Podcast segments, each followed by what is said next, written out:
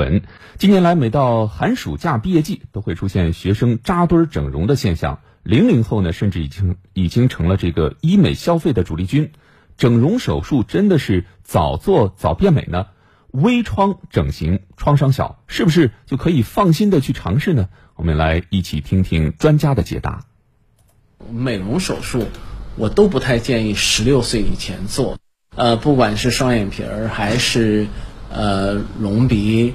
还是一些呃其他的小的美容手术，都是不建议做的。十六岁左右呢，呃，还是会有一些呃变化的啊。这个变化呢，一方面是躯体的变化啊，啊，那么呃另一方面呢，呃，就是说心理也会处在一个容易变化的时期。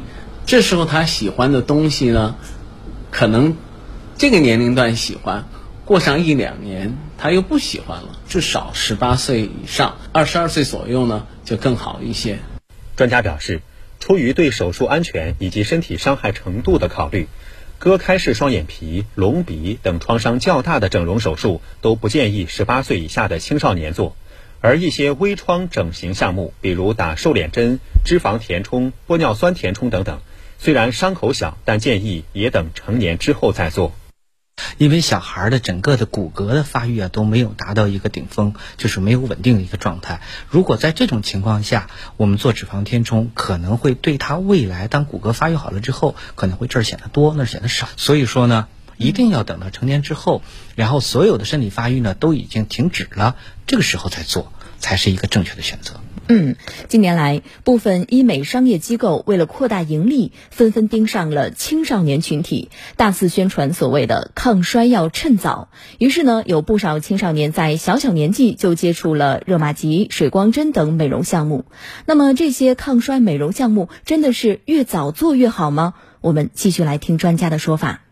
水光针，还有热玛吉，还有这些光子嫩肤哈。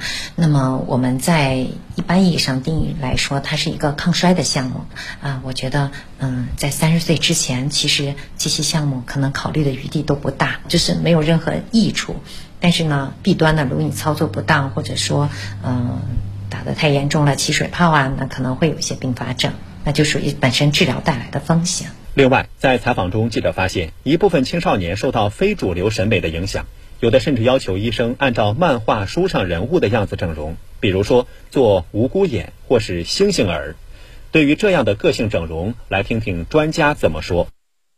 嗯，比如说前一段时间有人做星星耳，就在耳朵上要有一个尖角啊，但实际上这是一种畸形的，它并不是真正的美。那么。这个畸形的美呢，往往不会有持久的，自然的就是美的，啊，健康的才是美的，不要去做一些，呃，有损于健康的手术，这是一个最基本的啊，对美的认知。对，其实现在容貌焦虑可能已经成为一种社会现象，而且这种这个焦虑与压力还愈发在年轻群体当中蔓延。那部分家庭教育也会对此推波助澜，导致孩子认为啊，整容才会变美，美了才有价值，不美的人生就不完整。所以说呢，像这种价值观，我们也要通过各种媒介让青少年意识到，在自己的生理和心理发育成熟之前，与自己的脸去斗争，也是一个错误的选择，很可能会耗掉整个青春。